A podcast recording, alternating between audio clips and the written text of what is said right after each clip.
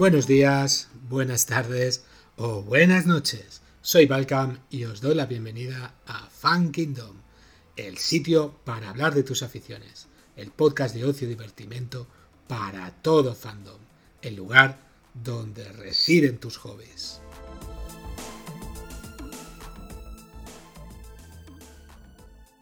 Estamos en la misma onda. Estamos en la misma onda. Muy bien.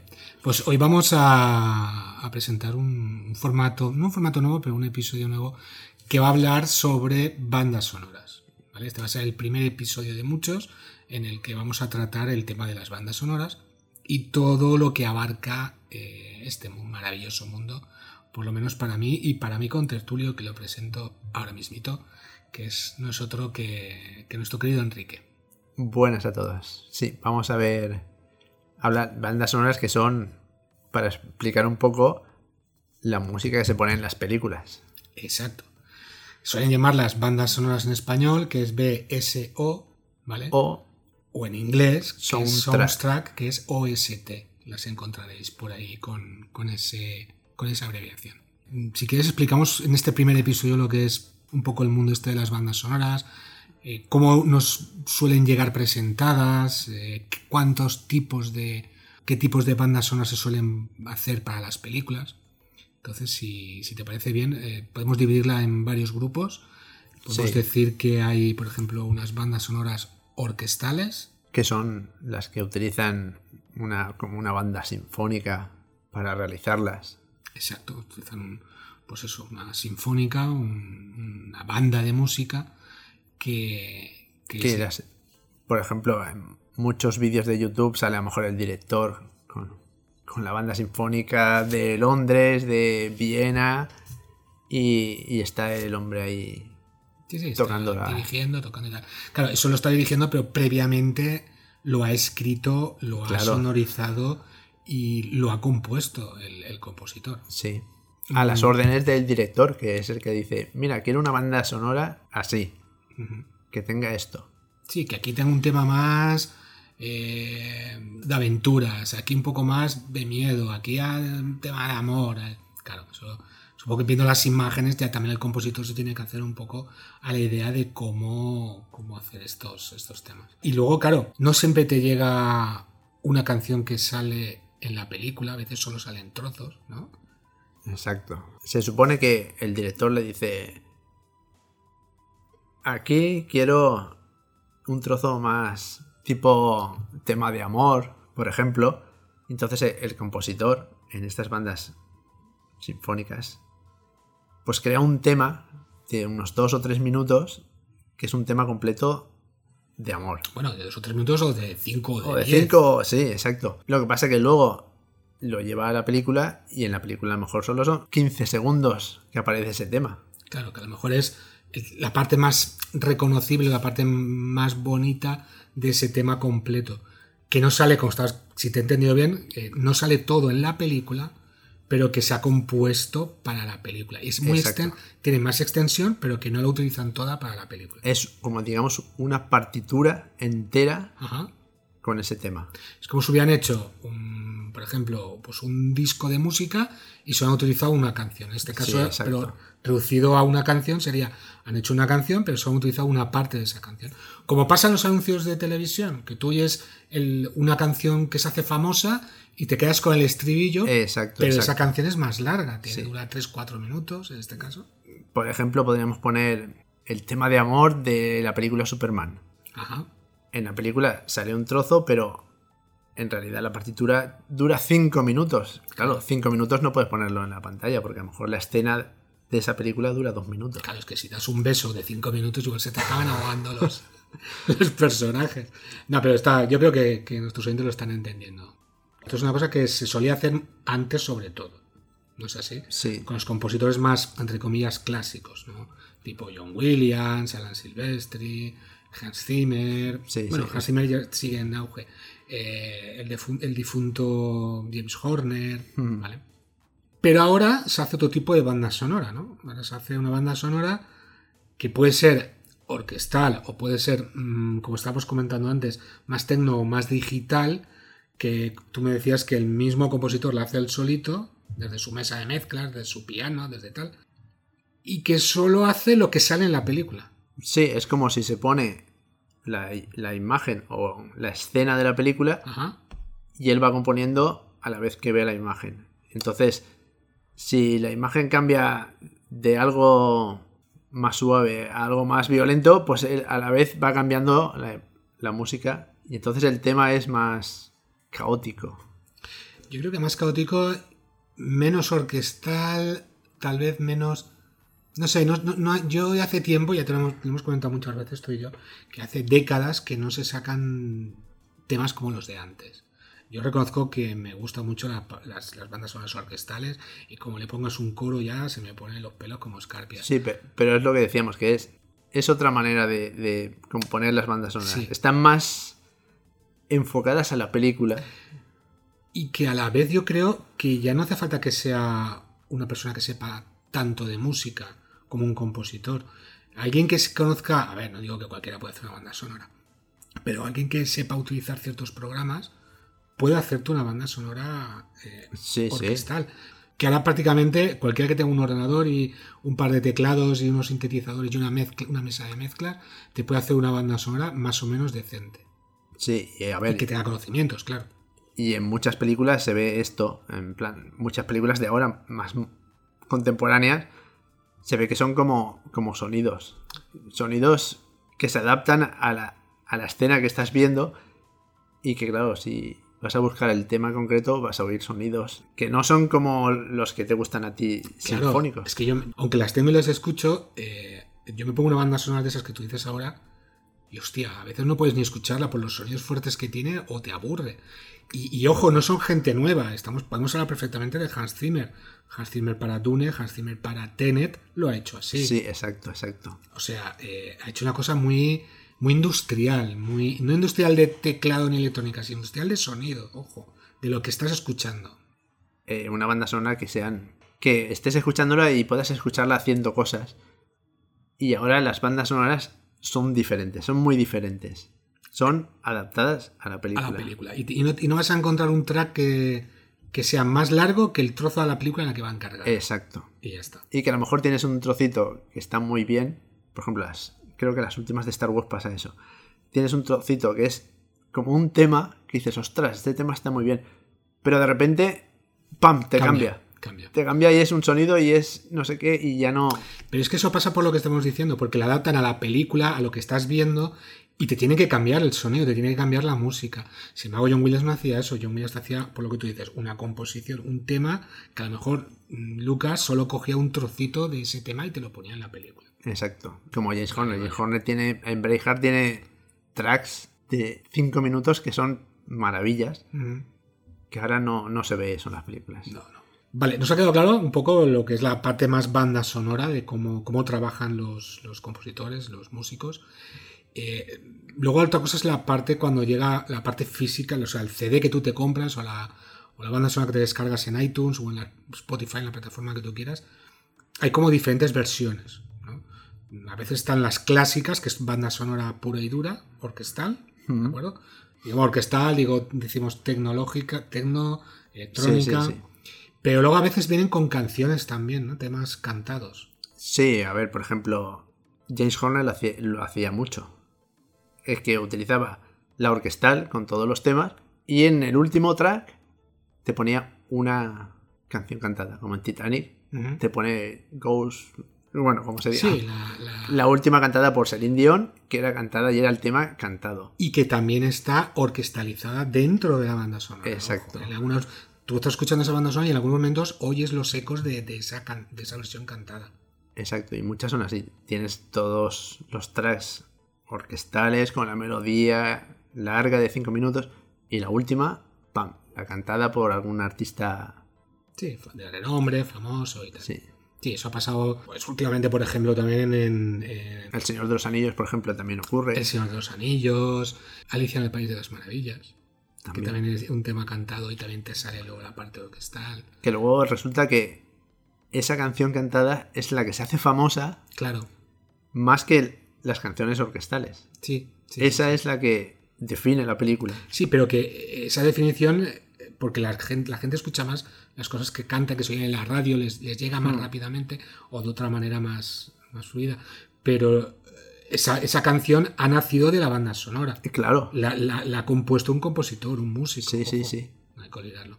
Bueno, y luego tenemos eh, otro tipo de CD o cuando compramos esa banda sonora nos llega otro tipo de formato que es eh, solo canciones. Sí, exacto. Solo hay canciones, no hay banda sonora.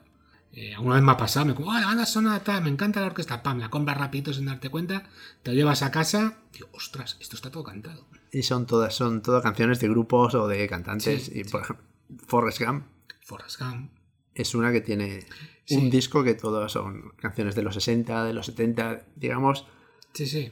que aparecen en la película o no. Porque a lo mejor te, te incluyen, como son de la época, te incluyen canciones que en la película no aparecen para nada. Sí, pero digamos que enriquecen un poco la banda sonora para la película. Y pasa lo mismo que con las bandas sonoras que comentábamos orquestales. Te ponen un trozo de la película, de la canción, perdón. No te la van a poner entera en la película. Claro. Eso es lo que pasaba con lo que estábamos contando antes con las bandas sonoras, que pasaba lo mismo.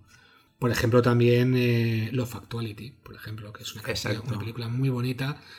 Eh, a veces eh, puedes comprar el, disco, solo van eh, canciones cantadas. En otro disco tienes las, orquestales o las bandas sonoras, pero a veces te venden una que es mitad y mitad. ¿no? O sea, van unas cantadas y otras orquestales en el mismo CD.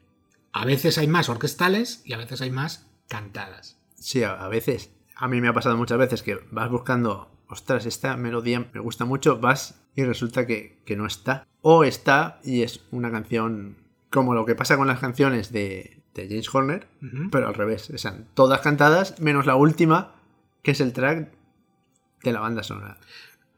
Por el ejemplo- track orquestal. Exacto.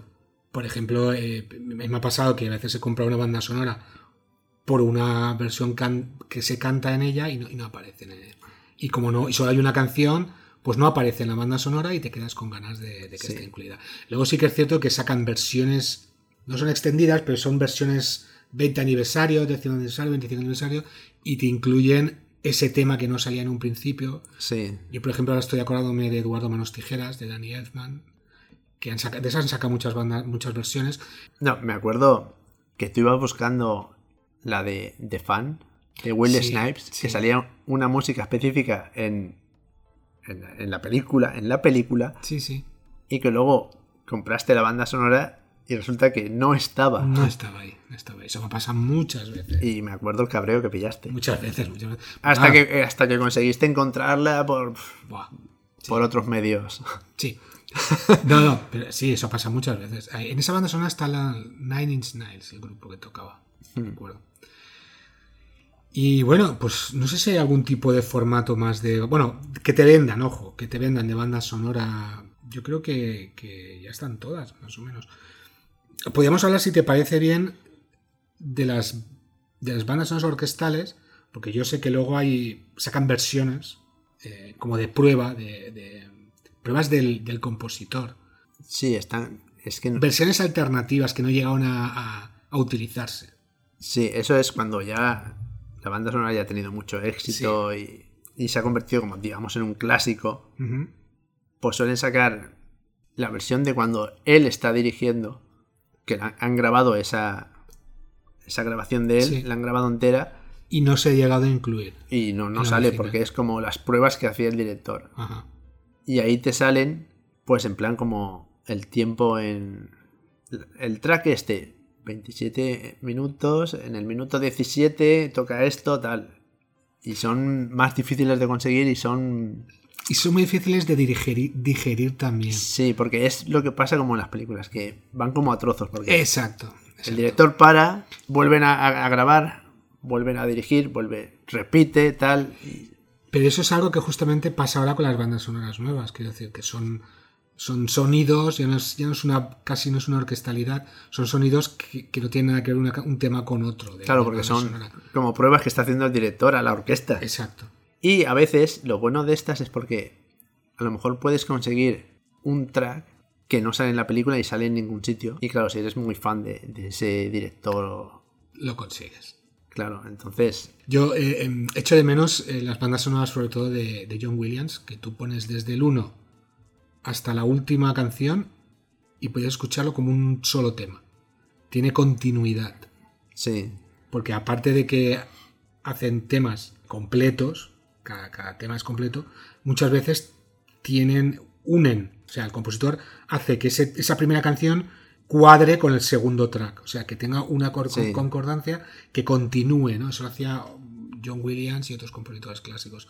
Eso también se ha perdido completamente. O sea, eso- O, o que puedas. o sea, tú te puedes coger Superman, te puedes coger ET y le puedes escuchar del, del track 1 Sí, hasta exacto. el último, continua. Porque son como temas todos melodiosos. Sí, y que tienen continuidad. O sea, que aparte de que, de que hace un tema largo que no va, se va a incluir todo en la película, se encarga de que ese primer tema tenga una continuidad con el segundo. por Sí. Bueno, Y pues, luego también existen los bootleg.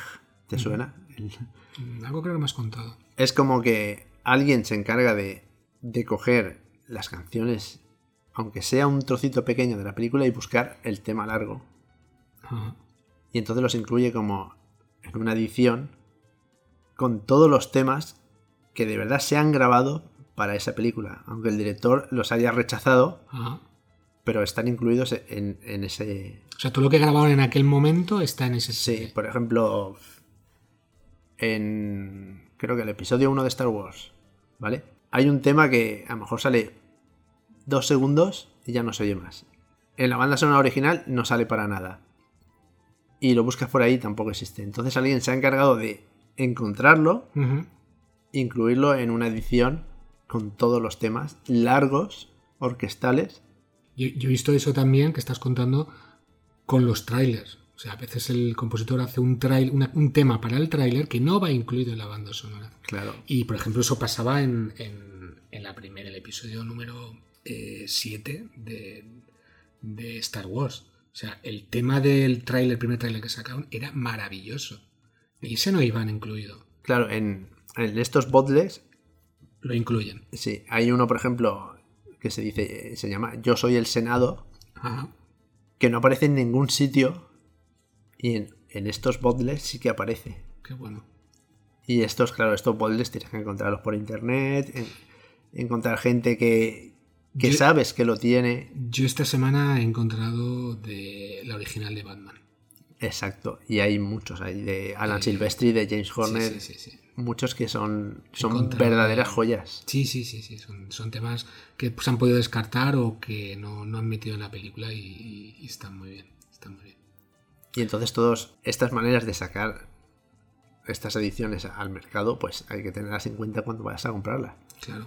No sea que vayas buscando lo que nos pasa a nosotros. Sí, nos pasado. Una banda sonora de orquestal y resulta que tiene siete canciones y la orquestal solo es una. No, y luego te venden la orquestal aparte, como pasaba en Forrest Gump. Exacto. Luego, por ejemplo, así a bote pronto que me, que me acuerde, bueno, una que me regalasteis creo que vosotros, eh, El Cuervo, que tiene dos versiones. Tiene su parte orquestal y luego la parte de canciones cantadas. Que por cierto, otra versión de bandas sonoras orquestales que hacen también es cuando pasa un tiempo, 10, 20, 30 años, te sacan la versión remasterizada. A veces el mismo compositor la vuelve a grabar Sí. con, pues, pues con las nuevas tecnologías que hay ahora para que suene mejor y, y te lo pone ahí en el CD, o sea, regrabada, o sea, no, no es que hayan mejorado la grabación aquella, no, no, la ha vuelto a grabar, ha Sí. cogido una orquesta y, y ha sacado una versión del 25 aniversario. De, Y luego están las, las que graban en plan una orquesta en algún sitio en la Filarmónica de Viena Hacen sus versiones. y hacen una versión de la banda sonora grabada en la Filarmónica de Viena y es una versión diferente. Eso me ha pasado hace poco, o sea, vi una banda sonora, digo, voy a escucharla a ver qué tal. Y la escuché, eran los temas de, de, de 007 y escuché el primero y me la colaron. Escuché el segundo y dije, esto suena raro. Y al tercero dije, esto no es la original, hasta luego Lucas. Claro, últimamente Ennio Morricone, que falleció hace poco, Sí, eh, lo han, como tú dices, remasterizado y las han vuelto a grabar muchas. Eh, El bueno, el feo y el malo, por un puñado de dólares, porque tuvieron mucha repercusión y las han grabado con una orquesta filarmónica y se nota que están como mejoradas, pero claro, si tú has escuchado la original, ya te canta un poco ahí algunos... Y, y siguiendo el hilo que tú has dejado ahí eh, con, con Ennio Morricone, Ecstasy of the Cold, Exacto. Versión metálica Sí, sí, sí. con la Orquesta Sinfónica de San Francisco, bueno, eso es un goce. Claro, ahí tienes que ser o muy fan de Morricone o muy fan de Metallica. Culpable. Porque, claro, suena muy bien, suena muy bien, suena muy bien. pero a lo mejor eres muy fanático y dices, aquí. Pues creo que hemos dicho prácticamente todo sobre Sí, bandas sonoras. Hemos hecho un poco de introducción. eh, Y unos consejitos para si vas a comprar una consejitos. banda sonora que Exacto. tengas en cuenta algunas cosas. Y yo creo que mm, vamos a hacer más programas de estos, como hemos dicho, para igual ya especificando un poco algunas bandas sonoras determinadas o algunos, Algunos compositores. algunos compositores o algunas cosas curiosas dentro de las bandas sonoras, como bandas sonoras que se han hecho y que luego no se han utilizado y han cogido otro compositor, pero esa banda sonora se grabó y está ahí y se puede conseguir. Bueno, esas cositas ya os las iremos diciendo en próximos, próximos episodios. Y nada, si tenéis alguna sugerencia de alguna banda sonora que queráis que, que hablemos o, o que os, os expongamos sus curiosidades, solo tenéis que poneros en contacto con nosotros. Ya sabéis todas las posibilidades, en las redes sociales, Instagram, Facebook, eh, correo info arroba. Y aclarar que siempre es nuestra opinión. Sí, No somos expertos músicos ni...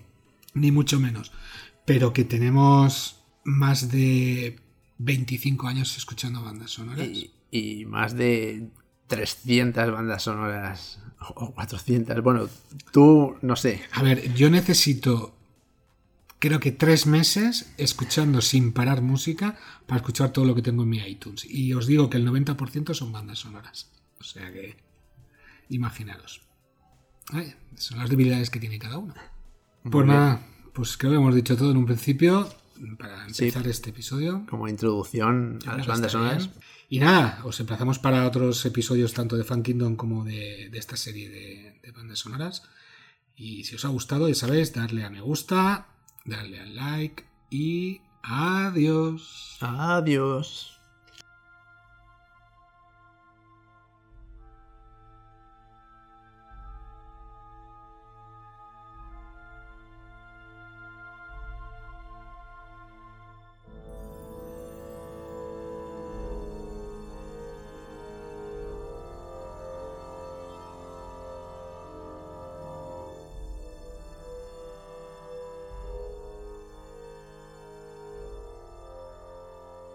Esperamos vuestros comentarios. Recordad que podéis suscribiros al programa desde iTunes, Evox, Spotify o cualquier plataforma que utilicéis para escucharnos. Si queréis estar al día y no perderos ningún episodio, podéis seguirnos en Facebook o Instagram. O también podéis poneros en contacto con nosotros en info@fankingdom.es. Os esperamos en el próximo episodio.